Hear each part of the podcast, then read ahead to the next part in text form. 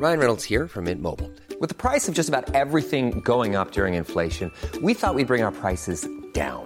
So to help us, we brought in a reverse auctioneer, which is apparently a thing. Mint Mobile unlimited premium wireless. Ready to get 30, 30, bit to get 30, bit to get 20, 20, 20, bit to get 20, 20, bit to get 15, 15, 15, 15 just 15 bucks a month. So, Give it a try at mintmobile.com slash switch.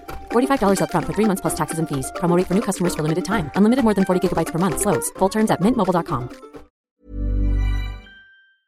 Heraldo Radio, con la H que sí suena y ahora también se escucha.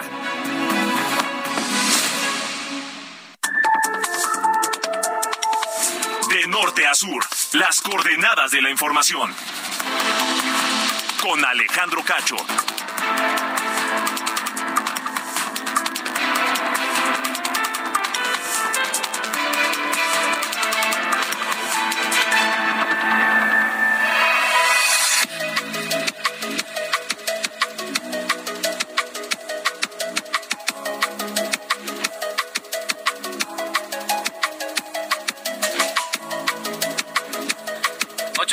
Con un minuto en tiempo del centro de la República Mexicana.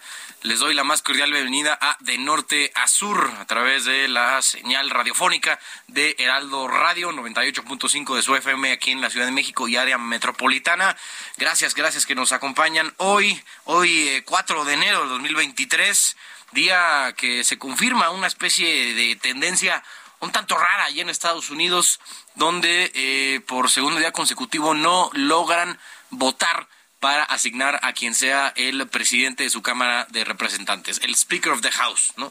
Ese, eh, la relevancia de ese puesto, más allá de ser eh, quien, quien eh, preside la Cámara Baja del, del, del Congreso de Estados Unidos, es que eh, quien, quien esté o quien ocupe ese puesto es el tercero en la línea de sucesión presidencial.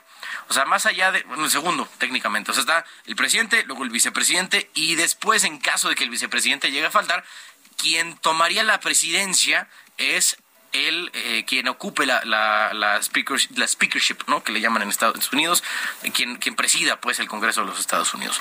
Eh, y no han logrado, o sea, a pesar de que los republicanos tienen una mayoría, una estrecha mayoría en, en esa sección del Congreso, no han podido eh, consolidar su mayoría en torno al líder Kevin McCarthy. En años anteriores, desde 1923, esta votación era literalmente un trámite, o sea, se resolvía en la primera ronda de votación y se acabó. Pues ahora con esta nueva ola, esta nueva eh, pues, tendencia de tensiones entre los propios miembros del Partido Republicano, no se están pudiendo poner de acuerdo entre ellos mismos. Están teniendo que, sí, una vasta mayoría, más de 200 eh, miembros de Congreso del Partido Republicano votan por Kevin McCarthy, pero eso no logra consolidar los 218 votos que necesitan para poder nombrar a un nuevo eh, presidente de la Cámara. ¿Y cuál es el problema? Bueno, pues el primero, muy eh, claro, es que según la Constitución de los Estados Unidos, si no se nombra a un eh, presidente de la Cámara cuando inicie un nuevo Congreso, con este el, el 118 Congreso de los Estados Unidos, no puede empezar ningún tipo de trámite nuevo. O sea, no pueden avanzar, no pueden empezar a chambear hasta que nombren al presidente de la Cámara. Eso no está pudiendo por segundo día consecutivo. Ya la Cámara votó por eh, suspender la sesión hasta mañana y habrá una séptima ronda de votaciones. Ya estaremos viendo a ver si eh, pues logran ¿no? alguna especie de acuerdo entre estas eh, 20, 20, 25 personas del Partido Republicano, representantes de la Cámara, que no han eh, pues querido votar por Kevin McCarthy y pues al final están eh, digamos, deteniendo, están manteniendo en pausa, casi secuestrado el progreso legislativo en Estados Unidos. Por lo pronto, eso es lo que está pasando por allá, ¿no? Al norte del río Bravo. Y aquí, en eh, de norte a sur, tenemos una listilla de temas que vamos a compartir con ustedes esta noche. Vamos a hablar con Miranda Carballo, ella es investigadora en Mexicanos contra la Corrupción y la Impunidad sobre el anuario de la corrupción 2022, cuarto año sin transformación. En este trabajo hacen un recuento sobre los mecanismos de desvío de recursos y de captura eh, y de captura de lo público a lo largo del año. Esto vamos a hablar con Miranda Carballo. También, eh, también vamos a tener al doctor Javier Rosiles, él es politólogo e investigador, experto en política gubernamental, partidos políticos y procesos electorales, para eh, pues sobre esta declaración que hizo el presidente sobre que ayudar a los pobres es parte de su estrategia política porque ellos regresan ese apoyo respaldando a la cuarta transformación, un poco confirmando esta teoría de que mucho de lo que eh, se centra la política social de este gobierno es en crear clientelismo electoral, ¿no? en, crear fidelidad entre gran parte del electorado mexicano y que eso se vea reflejado en las urnas, ¿no? Que esos, esas personas, casi casi como pago o como, eh, pues por ser buena onda, así por decir, como el gobierno me dio esto, yo les doy mi voto, se ve, ¿no? Ya el presidente arteramente confiesa que esa es su política y bueno, estaremos hablando con Javier Rosiles sobre este tema. Además hoy también se publicó en el diario oficial de la Federación el decreto de expropiación de tres terrenos, tres predios para la construcción de las estaciones del tren suburbano que va a conectar a la Ciudad de México con el Aeropuerto Internacional Felipe Ángeles en Santa Lucía, allá en el Estado de México, en Zumpango, Estado de México. Le tendremos el reporte porque, digo, esto fue inaugurado en marzo del año pasado, pero a medias.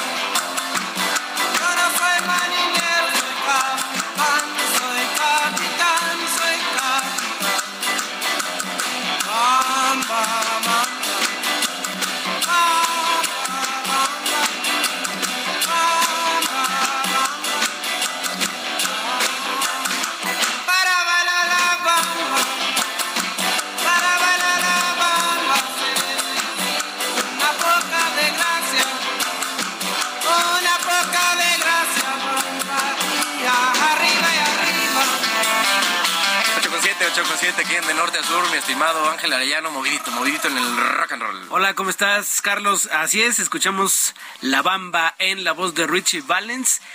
Y pues porque el 4 de enero de 1959 ingresó a la lista del Billboard Hot 100 allá en, pues, en los Estados Unidos. Y este nos da pues pie para hablar de Richie Valens, que pues un músico que falleció muy joven de hecho, el día de su muerte, el 3 de febrero de 1959, eh, perdió la vida junto con otras estrellas, Buddy Holly y un cantante llamado The Big Booper, así, le, así lo nombraban. Y ocurrió porque estaban en una gira en un en, una, en un clima pues eh, severo en los Estados Unidos. Ya ves que las nevadas ahí sí caen en serio. Entonces se les... ahorita también está cayendo más. Sí, se, les, se les complicaba moverse de un lado a otro. Y pues en el autobús, imagínate, a temperaturas bajo cero, decidieron fletar un, un avión. Pero el, pues las condiciones del clima no permitieron llegar y pues fallecieron. Y este día... Estás hablando que, esto fue en el 59, ¿no? En el 59 en el día que... imagínate, si ahorita es un rollo, si tienes una nevada o algo así, me imagino que hace, este, que son 60 años. Sí, peor más peor dirían. Fíjate que este día se le conoce como el día que murió la música de Richie Valens, Buddy Holly y The Big Bopper y que se refleja en una canción llamada American Pie de Don McLean de 1971. Ah, ¿Habla de eso? American Pie, sí. Mira, fíjate, no tiene ni idea. Dice una frase de, Es muy buena la canción de Don McLean, la neta. Digo, dura como toda la vida, ¿no? Como ocho minutos, una cosa así. Pues muy buena. No sabía que hablaba de eso. Sí, es, efectivamente. Y fíjate que nosotros recordamos eh, la, la versión de Los Lobos de 1987 de La Bamba, en, pues que acompañó a la película. Ahí está, mira, de fondo. Para bailar la bamba. la diferencia, ¿no? Más bien se escucha la diferencia.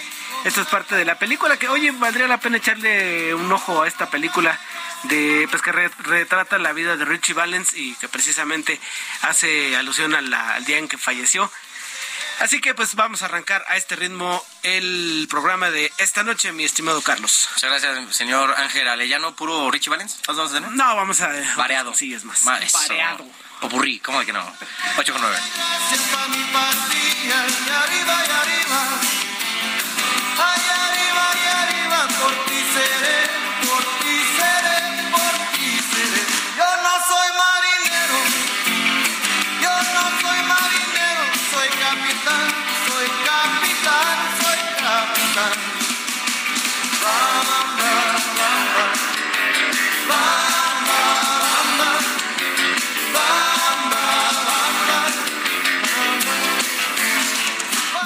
Norte con Alejandro Cacho.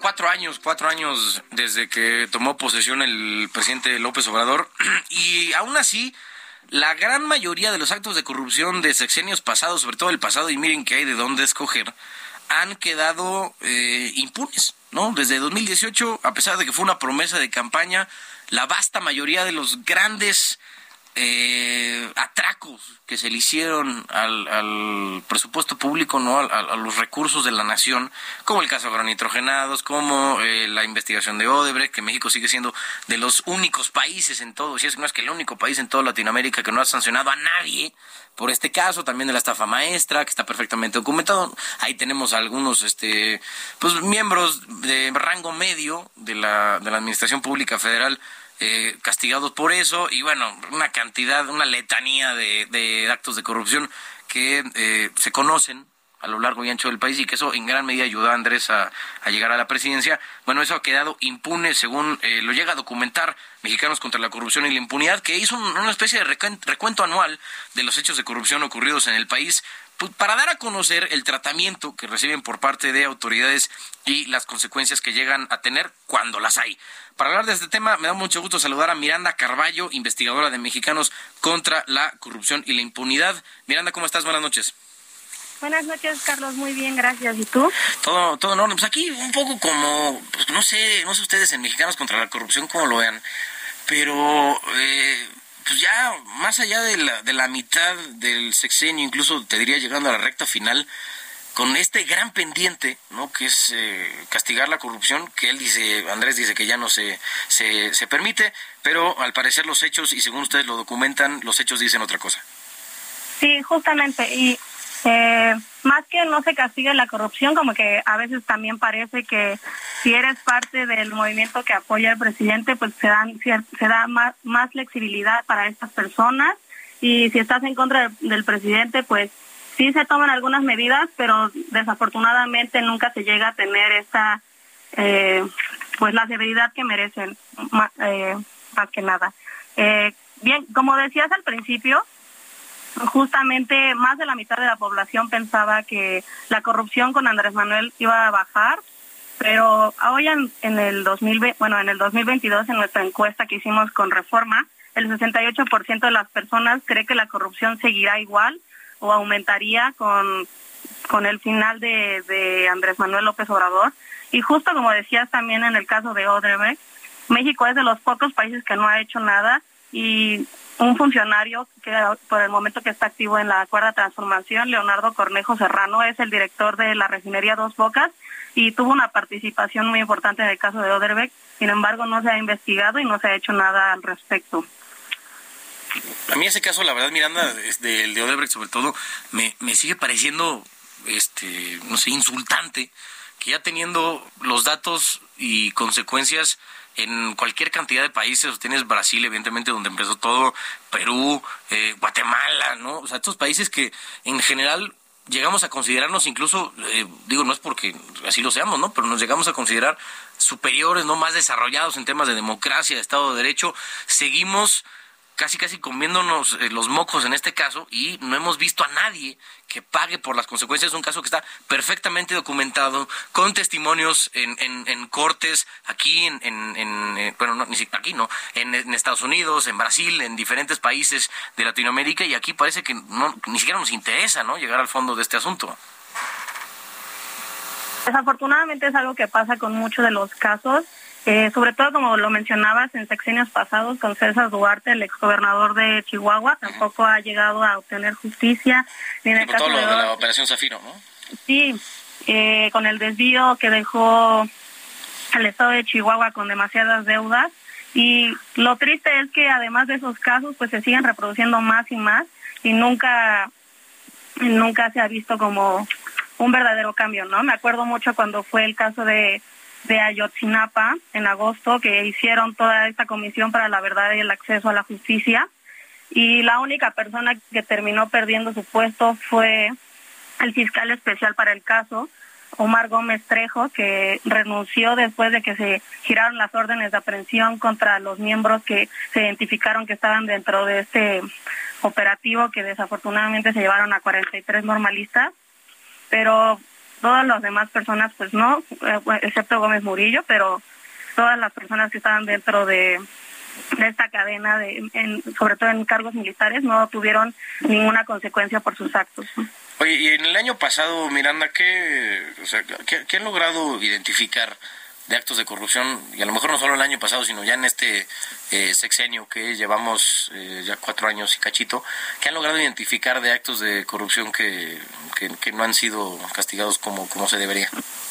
Ah, pues por dar algunos ejemplos de los muchos que hay, es el caso de Segalmex, que es la, eh, la institución de la seguridad alimentaria mexicana, y en esta se ha identificado que ha habido desvíos de más de mil, de nueve mil millones de pesos, perdón, contratos a empresas fantasmas y desvío de recursos que pues al fin y al cabo la Segalmex se hizo como este sustituto a, a la CONASUPO para para ayudar al campo mexicano y pues ha tenido más desaciertos que eh, que, que buenas cosas. Y también la casa gris en la cual vivía este José Ramón López Beltrán que es el hijo de de, AMLO.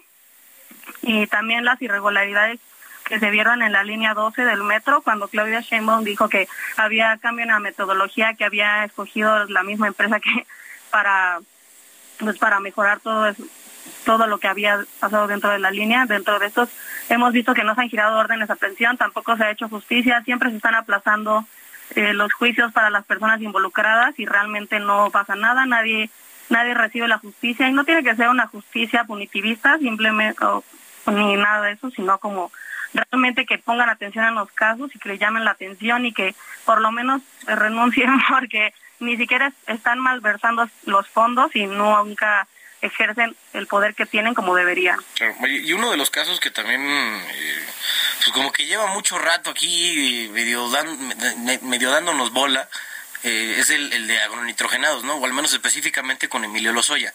Porque él, digo, evidentemente tuvo que haber sabido lo de Odebrecht, eso digo, no me queda la menor duda, no tengo pruebas, pero tampoco dudas. Pero en el caso específico de eh, agronitrogenados, pues hemos ya visto que se posponen y se posponen las audiencias, según para andar negociando, ¿no? Una especie de acuerdo de colaboración, ¿no? De este criterio de oportunidad. Pero eh, como que no se ve tampoco de parte de la Fiscalía una verdadera voluntad para querer llegar al fondo de estos, eh, de estos casos, sino más bien a lo mejor pretender que están haciendo algo y eh, jugar con esta ilusión de ya lo vamos a llevar a juicio, ya lo estamos acusando, ya está en la cárcel, en vez de en, en serio llegar a una sentencia condenatoria y darle incluso al presidente las herramientas necesarias para de verdad presumir que se está luchando contra la corrupción, ¿no? Y que no se está quedando todo en, en baba de perico. O, o, cómo lo ves tú, Miranda? Sí, justamente, pues la semana pasada se, se vio que fue la cuarta vez que, que volvieron a cambiar la, el juicio que tenía que ser. Y creo que esto es un problema que se repite mucho en este gobierno, que siempre se está minimizando, eh, deslegitimizando o ignorando los problemas cuando salen a la luz. Y pues eso realmente a- a- apoya que nunca se haga justicia, ¿no? Cuando salieron los casos de Guacamaya Leaks, que se, que se filtraron los, los documentos de los militares, el presidente sí lo reconoció, pero lo, lo minimizó en, un, en una de las mañaneras. Eh, y pues así con, con casi todos los problemas que se le han apuntado a su gobierno, siempre está como esta burla en donde ni siquiera las instituciones que deberían hacerlo pues tienen la capacidad de pues, ejercer su poder y cuando lo hacen pues siempre se ven golpeteadas por el presidente, ¿no? Sí. No, pues es como que se maneja más como un tinte político, ¿no? Dirías, este, mirando. O sea, como se activan cuando conviene, pues ahí la van manejando, o sea, y tristemente sí es mucho eh, la, la politización de la justicia. Para cuando conviene, lo hacemos, si no, no. Justamente, bueno, no sé si te acuerdas del caso de Alejandro Moreno y sus terrenos en Sí, claro. Campeche, que pues primero se pidió el fuero de, de que se le quitara como diputado feder- federal para poder acusarlo de estos casos, sin embargo no se le quitó, eh, ya que la bancada del PRI aceptó extender el periodo constitucional para que los militares puedan realizar labores de seguridad, ¿no? Entonces siempre está como este cabildeo y este cambio de, de, de, pues de favores por parte de, de los partidos políticos y de actores políticos para que no vayan a la cárcel, pero pues al fin y al cabo solo es bueno para ellos y para el resto de la población no, porque justamente es lo que hace la corrupción, no siento que las personas lo ven mucho como ah, este dinero que estaba aquí pues ya no está, pero ese dinero realmente son nuestros derechos que se van esfumando, nuestro derecho a una salud digna, nuestro derecho a educación, nuestro derecho a tener una justicia que se haga y que se cumpla. Eh, creo que también se vio muy claro con el caso del fiscal Alejandro Guerr, de su tráfico de influencias y cómo eh, su cuñada estuvo en la Uy. que había participado, bueno, no participado, que ella había ejecutado el, el, eh, pues como homicidio de su hermano porque estaba enfermo, pero no, realmente no pasó eso y pues Alejandro Gertz estaba usando uso indebido de su poder como fiscal. Bueno, ya estaremos viendo, ojalá el 2023 pinte mejor en este asunto, pero este ya estaremos viendo mi estimada Miranda Carballo, investigadora de Mexicanos contra la Corru- Corrupción y la Impunidad. Gracias por esta entrevista y buenas noches. Gracias a ti, Carlos. Buenas noches. Buenas noches. Oigan, en, en otro punto, les decía al principio que se publicó en el DOF, en el Diario Oficial de la Federación, el decre- decreto de expropiación de tres predios para que se puedan construir las estaciones del tren suburbano para conectar la Ciudad de México con el AIFA, allá en Zumpango, Estado de México. La información la tiene París Alejandro Salazar, reportero del Heraldo Media Group. Adelante, París. Carlos, muy buenas noches a ti y al auditorio. Este miércoles el gobierno de México publicó en el diario oficial de la Federación el decreto de explotación de tres predios de 137 mil metros cuadrados para la construcción de las estaciones del tren suburbano que conectará a la Ciudad de México con el Aeropuerto Internacional Felipe Ángeles en Santa Lucía, Estado de México. Con este ramal ferroviario de la estación Lechería a Laifa, será el primer aeropuerto en México y América Latina con conexión ferroviaria en su terminal. Es una, es una extensión del ferrocarril suburbano que actualmente opera de Buenavista y Cuautitlán, cubriendo una ruta de 23 kilómetros. De acuerdo con el expediente de explotación, por su ubicación los terrenos de Tultitlán, Tultepec y Nextlalpan son ideales para la construcción de los dos centros de transferencia no- modal. Con este proyecto las personas cuya movilidad está directamente relacionada con actividades que llevan a cabo en el aeropuerto pueden llegar utilizando el suburbano. A lo largo de esta línea 1 del tren suburbano se prevé la construcción de seis, estaciones intermedias de ascenso y descenso para pasajeros. El recorrido desde la Ciudad de México, desde Buenavista hasta el AIFA, será de 42 kilómetros y tendrá una duración de 39 minutos y podrá ser inaugurado a finales de este año. La información que le tengo, Carlos. Gracias, mi estimado París. Buenas noches. Buenas noches, París Alejandro Sa- Salazar, reportero del Heraldo Media Group. Y bueno, este es el tipo de cosas que llegan a pasar cuando eh, forzamos la maquinaria intentando a fuerzas cumplir con una fecha que Andrés Manuel se sacó de la manga. O sea, porque él in- inauguró el Aeropuerto Internacional Felipe Ángeles el 21 de marzo del 2022. ¿Por qué? Porque ese día es el natalicio de Benito Juárez. ¿Y por qué? Pues Benito Juárez, pues, es porque lo admira, ¿no? Él dice que es lo mejor que le ha pasado a este país, que él tuvo sus, sus bemoles, ¿no? Como todo gran figu- como toda gran figura histórica, el señor tuvo sus bemoles, no quiso dejar la presidencia cuando le tocaba, eh, nunca ganó, bueno, más bien nada más ganó una eh, elección eh, presidencial y se quedó 16 años en la presidencia, se murió incluso siendo presidente de este país y ah, pero aún así pues, mucha gente lo tiene encumbrada. ¿Qué digo? Eso lo entiendo. Al final, volviendo al tema del aeropuerto, eh, el querer cumplir sea como sea, a pesar de que no esté ni siquiera terminado la estructura del aeropuerto, la infraestructura del aeropuerto, desemboca en ese tipo de cosas, ¿no? Que ya estamos viendo. La, eh, la, la expropiación de terrenos que se tienen que hacer por causa de utilidad pública para crear la, la- los medios de transporte necesarios para que conectar ¿no? una obra de esta trascendencia con, eh, con, con el resto de la ciudad, pues consecuencia de no planear bien las cosas, de hacer todo al aventón. al vapor. Vamos a un corte, nos vamos a ir escuchando Shiny Happy People de, nada de, ah, del al regreso vamos a escuchar a Shiny Happy People REM. Por lo pronto vamos a un corte, regresamos con más aquí en De Norte a Sur.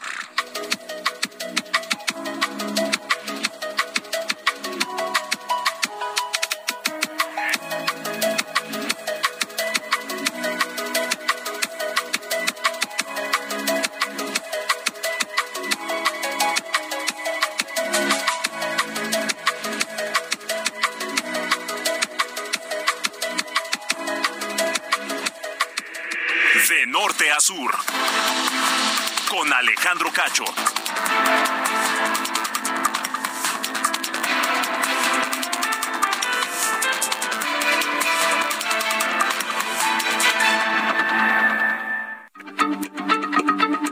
Heraldo Radio, la H se lee, se comparte, se ve y ahora también se escucha.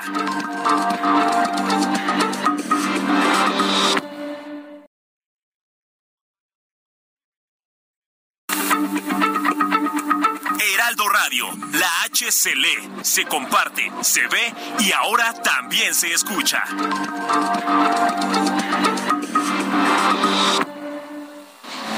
De norte a sur, las coordenadas de la información. Con Alejandro Cacho.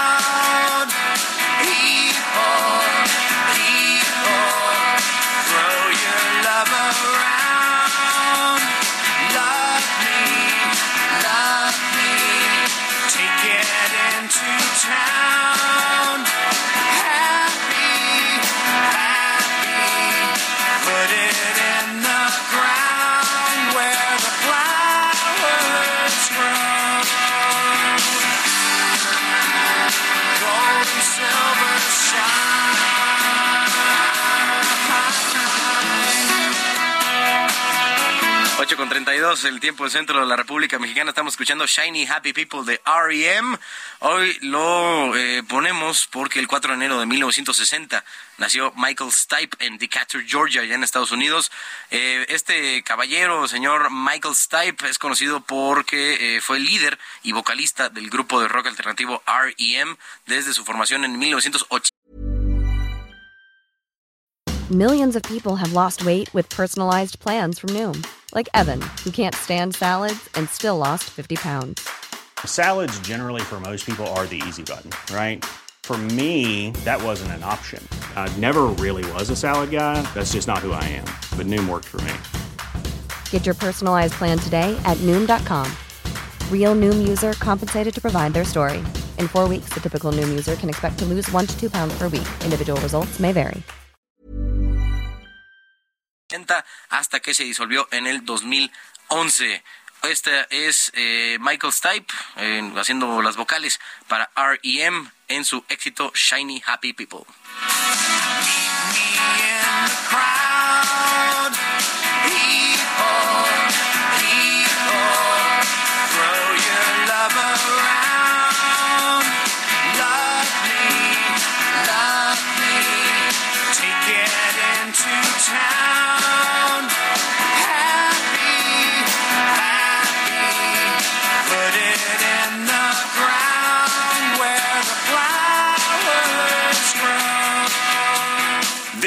Norte las coordenadas de la información. Buenas noches, este es el resumen de noticias de norte a sur.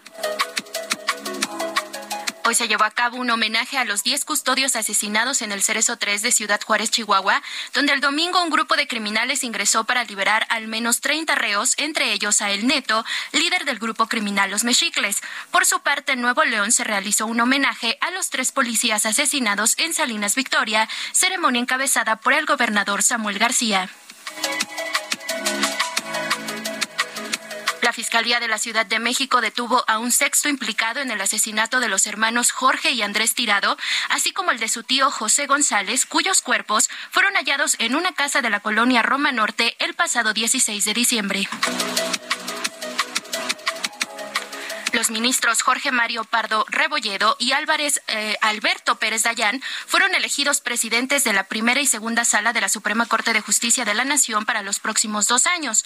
Por cierto, esta mañana el presidente Andrés Manuel López Obrador mostró por quién votó cada uno de los ministros en la sesión del lunes, en donde resultó electa como presidenta la ministra Norma Lucía Piña para demostrar que no intervino en el proceso de renovación de la presidencia. La Secretaría de Educación de San Luis Potosí anunció que el regreso a clases en el estado será de manera híbrida por una semana a partir del próximo lunes 9 de enero, tras el aumento de casos COVID en la entidad.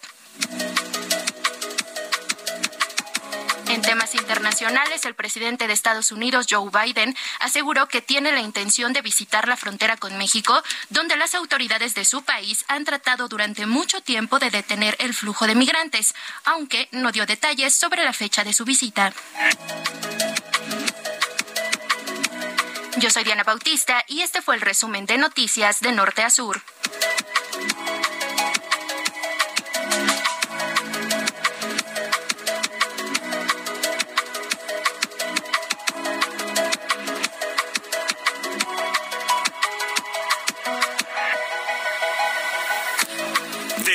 Sur, con Alejandro Cacho. 8.35 y oigan, eh, desde que Andrés Manuel López Obrador dijo que iba, a, que iba por la grande, ¿no? a la presidencia de la República, eh, mucho de su... Eh, de, las declaraciones que ha dado, de sus planes de política social, ha ido en torno a este dogma que repite un día sí y el otro también, que es por el bien de todos, primero los pobres. Bueno, esa fue su campaña en 2006, 2012 y 2018. Hasta el 2018 eh, le, pegó al premio gordo y ya llegó a la presidencia de la República. Bueno, eh, hoy en la mañana el presidente dijo que ayudar a los pobres es parte de su estrategia política porque ellos regresan el apoyo respaldando a la cuarta transformación. Más para que vean que no estamos aquí eh, haciendo editoriali editorializando los comentarios del presidente. Esto es un breve fragmento, unos 20 segundos de cómo lo dijo hoy en la mañana en Palacio Nacional ayudando a los pobres va uno a la segura, porque ya sabe de que cuando se necesite defender, en este caso la transformación, se cuenta con el apoyo de ellos. No así con sectores de clase media, ni con los de arriba, ni con los medios, ni con la intelectualidad. Entonces, no es un asunto personal, es un asunto de estrategia política hablar de este tema, me da mucho gusto saludar al doctor Javier Rosiles. Él es politólogo, investigador, experto en política gubernamental, partidos políticos y procesos electorales. Javier, ¿cómo estás? Buenas noches. Estimado Carlos, muy buenas noches. Un gusto platicar contigo y con tu amplio y amable auditorio. Muchas gracias. Oye, Javier, eh, ¿tú ves esta declaración ya casi casi como una aceptación cínica de que de lo que le han estado acusando durante estos cuatro años de gobierno es de estar eh, creando, eh, digamos, esferas de clientelismo electoral? Pues mira, yo creo, Carlos, yo te empezaré diciendo que la verdad es que sí es una declaración desafortunada. Ahora, hay que decir que no dice nada que no sepamos, ¿no? Este, tú y yo, y creo que nuestro amplio auditorio. Eh, yo te diría que más bien me, me, me, importaría llamar la atención sobre el contexto. Yo creo que en esos momentos la cuarta transformación no vive su mejor momento. Eh, de manera muy rápida, pues tú sabes, la reforma electoral se tuvo que recurrir a un plan B, ¿no? En la Cámara de Diputados no hay una mayoría calificada, es decir, el presidente no puede eh, eh, o sea, tiene la mayoría absoluta, pero no puede hacer reformas constitucionales. En el Senado, Ricardo Monreal, que era uno de sus principales operadores políticos, pues también luce muy alejado, ¿no? Y este hecho reciente de la presidencia en la Suprema Corte da cuenta de una fuerte transformación que no está cohesionada. Entonces, me parece que ese es el contexto en el que se dan esas declaraciones y, y son realmente, yo como te desafortunadas. Ahora, hablar de estrategia política, estimado Carlos, para mí es hablar de rendimiento electoral, ¿no? Es decir, que hay un uso, me parece a mí que lo preocupante es que hay un reconocimiento de que se hace un uso electoral, ¿no? De, de, los recursos que finalmente son públicos de, para eh, eh, echar a andar estrategia política. Y otra cosa que hay que analizar, Carlos, es me parece que a la 4T y al presidente López Obrador le ha ido muy bien en esta cuestión del acceso al poder, ¿no? Del mantenimiento de ese poder. Pero ojo, ya cuatro años me parece que lo que tendríamos que estar ahora cuestionándonos son los resultados, ¿no? Porque, por ejemplo, el programa insignia, ¿no? De adultos mayores, yo creo que ya está por ahí del 0.6% del PIB, ¿no? O sea, el gasto que estamos haciendo en esos programas sociales me parece que es bastante alto y hay que empezar a cuestionarnos, ¿no? Si es un gasto o si es una inversión.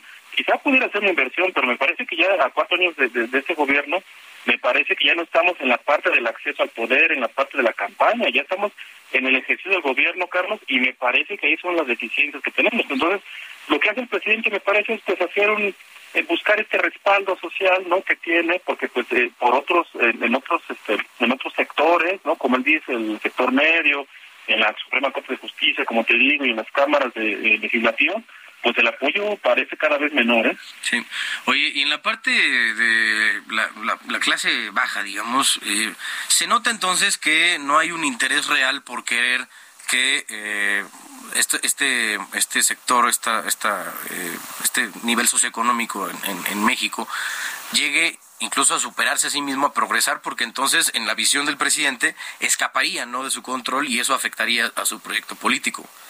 Y no sé si eso tú como lo veas en, en, ya reflejado en un punto de políticas públicas, política social, que, eh, digo, ya, este año veremos con el reporte del Coneval en torno a la pobreza, pero no pinta muy bien, al menos en, el aspecto de progreso social. Pero si llega a aumentar la pobreza, teniendo esta declaración como contexto ¿no? de, lo que el presidente tiene, digamos, como proyecto, eh, eh, como estrategia política, pues le vendría muy bien. Claro, o sea, como estrategia política yo creo que es muy exitosa, hay que decirlo así, ¿no? Pero ahí el resultado o cuál es el efecto, el, efecto es justamente mantener esta base de respaldo social que te puede ayudar a, ganar campañas, por ejemplo, ¿no? Este, eh, probablemente les vaya muy bien en el 24, eso creo que más o menos lo tenemos claro.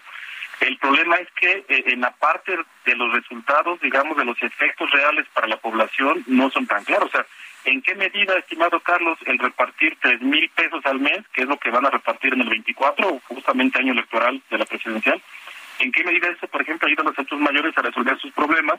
Cuando otros, por ejemplo, hablemos de la administración pública, ¿no? Eh, López Obrador ha dicho que la administración pública es un elefante reumático, ¿no? Y entonces ha creado incluso estructuras paralelas como los siervos de la nación. Entonces, eso nos habla que, o sea, a uno, a, mí en lo particular me gustaría más que estuviéramos fortaleciendo la administración pública, por ejemplo, ¿no? Que es el brazo ejecutor del gobierno y que podría contribuir a resolver los problemas públicos y no que estuviéramos simplemente, lo digo con mucho respeto, pues transfiriendo dinero, ¿no? Porque, claro, nadie puede estar en contra de que ayudemos este, a los sectores vulnerables, estimado Carlos. Aquí el asunto es que esa inversión que se hace realmente el resultado sea pues para mejorar sus condiciones. Y a mí me parece que la manera como se está haciendo no nos garantiza que eso ocurra. ¿eh? No, y es más un cálculo político.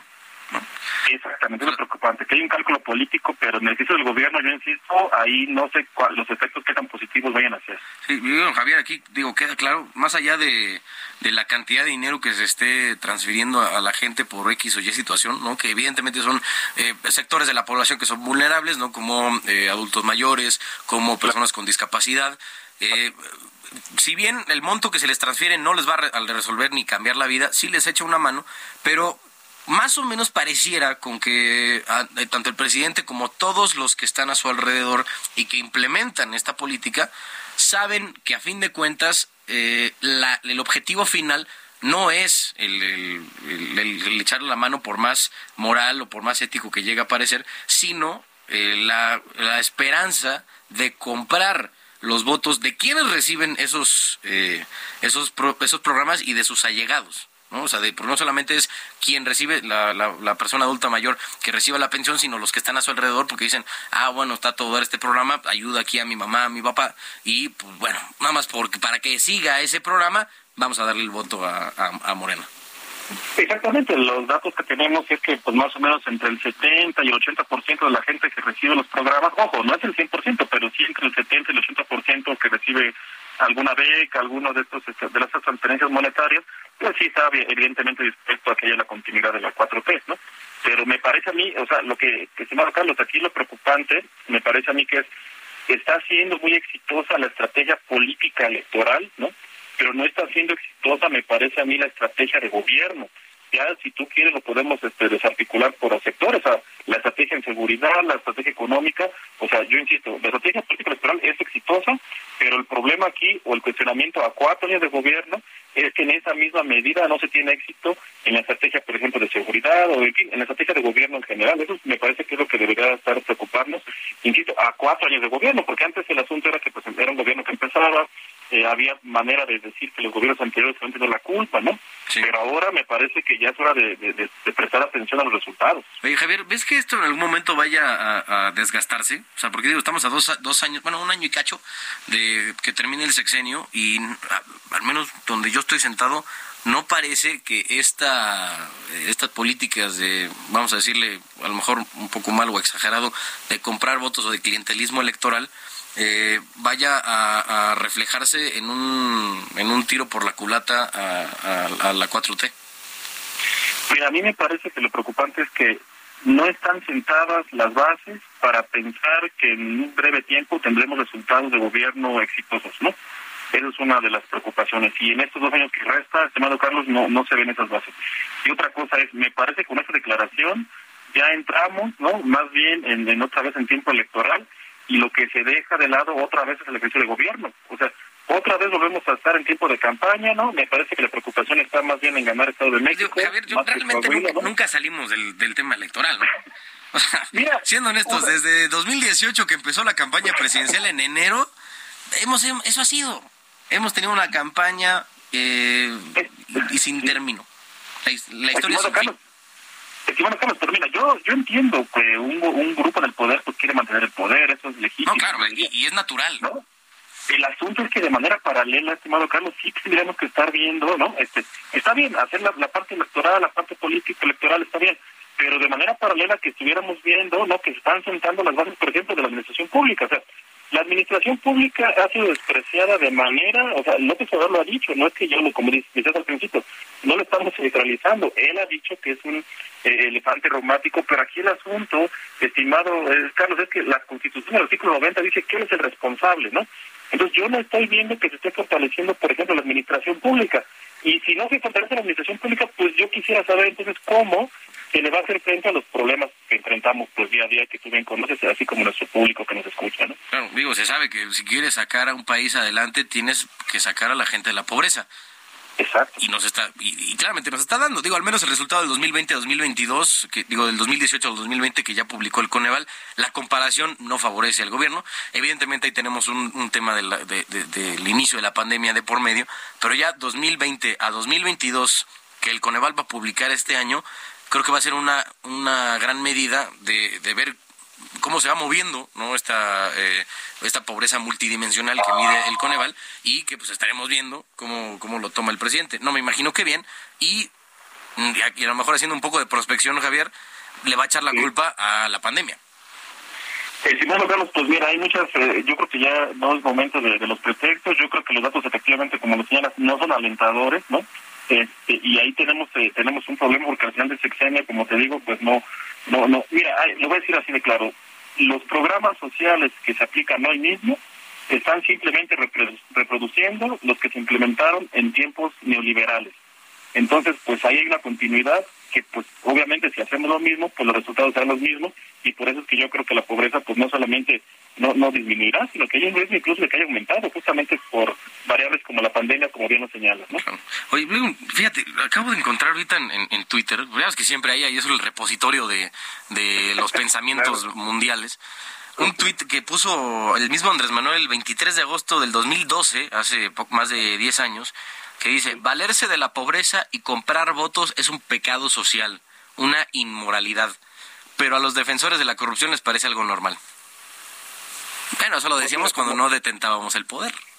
como dicen, siempre hay un tweet. Ahora, hay que decir, eh, estimado Carlos, digamos que tampoco es una compra tal cual de votos. Yo creo que se ha sofisticado un poco, ¿no? Con esta estructura de, de a final de cuentas, pues el problema es que el resultado es el mismo, pero sí hay una sofisticación más, hay, sí se intenta convencer más a la gente para que eh, apoye el proyecto, ¿no? Pero al final de cuentas, pues como bien lo señalas, pues sigue siendo sigue siendo lo mismo y el problema es que yo yo sí insisto en lo del gasto, ¿eh? O sea, Ojalá que fuera una inversión ¿eh? y, no un gasto, pero yo creo que no son alentadores los resultados que tenemos ahorita a la mano. Claro, bueno, y más porque ni siquiera hay resultados, o sea, no, no hay nada medible, o sea, nomás es como, tenemos tanto, tanto, del padrón es de tanto, que ni siquiera yo creo que ellos saben bien porque no lo han, no, no, se habla mucho, ¿no? De que la Secretaría de Bienestar y la del Trabajo no tienen como muy bien armado el, tema del padrón, porque a lo mejor hay gente que, que está duplicada, ¿no? Que murió y no han purgado bien la lista, pero más allá de eso, como que no hay seguimiento, o sea, no tenemos como bien a cuál es la situación inicial de las personas que, se, que, son parte de estos programas, cómo van, ¿no? Progresando o no, siquiera para saber si va bien, si sirve de algo el programa, si hay que ajustar. O sea, estamos literalmente navegando a ciegas un barco que, como bien decías, ya ocupa 0.6% de, eh, del PIB nacional. Sí, solo un programa. O sea, mira, yo creo que sí sabemos bien, estimado Carlos, a, quién, a quién se le da el dinero, las, los territorios donde se da el dinero eso me parece que lo tenemos claro. El problema son los efectos. O sea, ¿qué efectos positivos estamos teniendo con la entrega de ese recurso? Y me parece que ahí sí, eh, pues como dice usted, estamos navegando a ciegas. Desafortunadamente, ojalá eso se pueda cambiar. ¿eh? O sea, sí hay maneras desde eh, quienes hacemos administración pública, bueno, políticas públicas, y pues no hay muchos expertos, ojalá que se pudiera hacer, pero más bien me parece que no hay como intención de hacerlo, que eso es una cosa preocupante, ¿no? no. Pues bueno, ya estaremos viendo, mi estimado Javier Rosiles, politólogo, investigador, experto en política gubernamental, partidos políticos y procesos electorales. ¿En qué se va dando, no? ¿Cómo va progresando este asunto de eh, las políticas sociales del gobierno de México? Y pues, vamos a esperar, yo creo, el reporte final de Coneval sobre la pobreza en 2022. Fuerte abrazo, Javier. Buenas noches. Un abrazo, Carlos. Siempre un placer. Hasta luego. Hasta luego. Gracias a Javier Rosiles por tomarnos la llamada. Y eh, pues otro punto importante que también lo mencionaba un tanto en paralelo, en paralelo, Javier, es la elección que vamos a tener este año en junio en el Estado de México para la gobernatura. Hoy Delfina Gómez fue ya presentada oficialmente, ya se puede, como la precandidata de eh, Morena, de su partido y del PT. El Partido Verde parece que va a ir eh, por, la por suya, ¿no? Ellos solitos, rumbo a la gobernatura del Estado de México por Morena. La información la tiene José Ríos, corresponsal del Heraldo en el Estado de México. Adelante, José. ¿Qué tal, Carlos? Buenas noches. Te saludo con gusto a ti y a quienes nos escuchan por el Heraldo Radio. Pues sí, como bien comentas, esta mañana Delfina Gómez fue presentada como la precandidata única rumbo a la gubernatura del Estado de México por Morena para buscar por segunda ocasión ese cargo tras las elecciones de 2017. En conferencia de prensa, la aspirante destacó que la entidad requiere atención y apoyo para lo que sería una denominada batalla maestra, donde se darán resultados trabajando en equipo en el partido y de manera coordinada para llevar a cabo la que ella comentó cuarta transformación en la entidad. Detalló que el próximo 14 de enero comenzará la precampaña en la ciudad de Toluca y un día después realizarán un evento masivo en el municipio de Nezahualcóyotl para comenzar los trabajos rumbo a las elecciones de junio, donde augura que habrán buenos resultados. También recalcó que Horacio Duarte Olivares será quien estará a cargo de su precampaña y campaña rumbo a la gubernatura, mientras que Higinio Martínez fue designado como delegado especial para este proceso electoral. Hay que recordar, Carlos, que estas dos personas pues habían alzado la mano para buscar este cargo que ahora pues bueno, contendrá Delfina Gómez y a quien, pues bueno, destacaron que trabajarán en equipo. Para Mayo Delgado, quien presentó a la virtual candidata, destacó que su nombramiento es un reconocimiento al Magisterio Nacional y también resaltó su paso por la Secretaría de Educación Pública durante la actual administración federal. Hay que apuntar, Carlos, pues que bueno, estaremos al pendiente de lo que ocurre en las siguientes semanas en esta etapa de pre-campaña, la cual, pues bueno, curiosamente se realiza esta presentación de la precandidata en el mismo día en que oficialmente comienza el proceso electoral para renovar la gubernatura del Estado de México. Este es el informe que te tengo, Carlos. Gracias, José.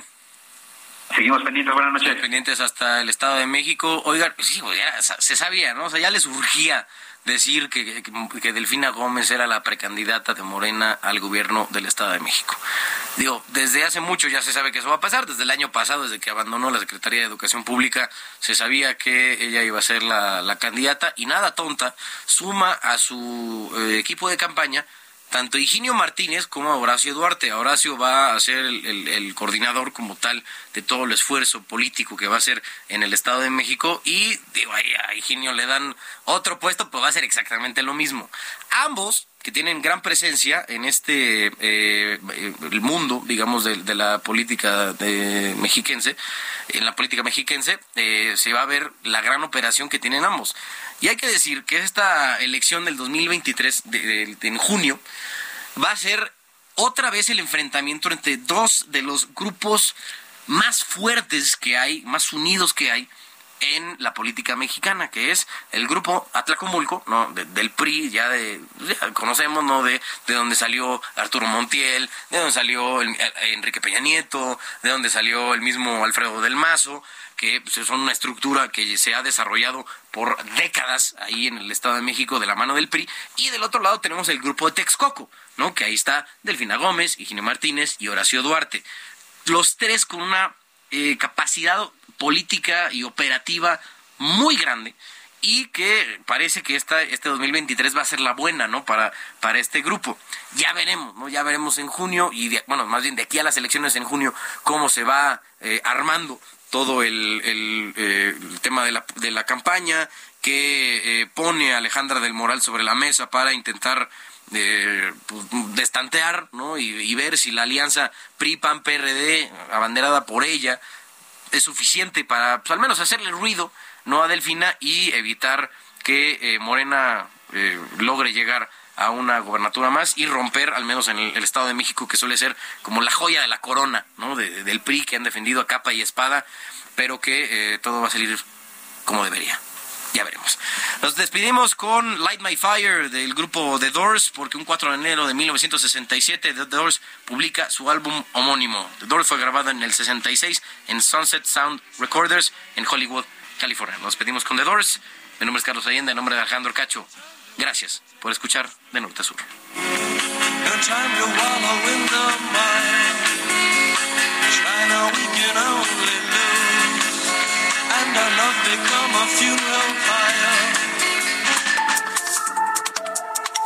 Esto fue De Norte a Sur, las coordenadas de la información. Con Alejandro Cacho.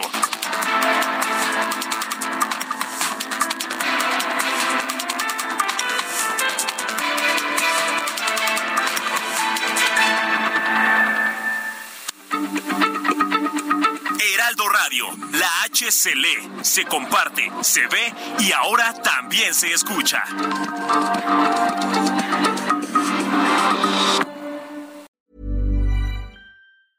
Hey, it's Paige DeSorbo from Giggly Squad. High quality fashion without the price tag. Say hello to Quince. I'm snagging high-end essentials like cozy cashmere sweaters, sleek leather jackets, fine jewelry, and so much more. With Quince being 50 to 80% less than similar brands. And they partner with factories that prioritize safe, ethical, and responsible manufacturing. I love that. Luxury quality within reach. Go to quince.com slash style to get free shipping and 365 day returns on your next order. Quince.com slash style.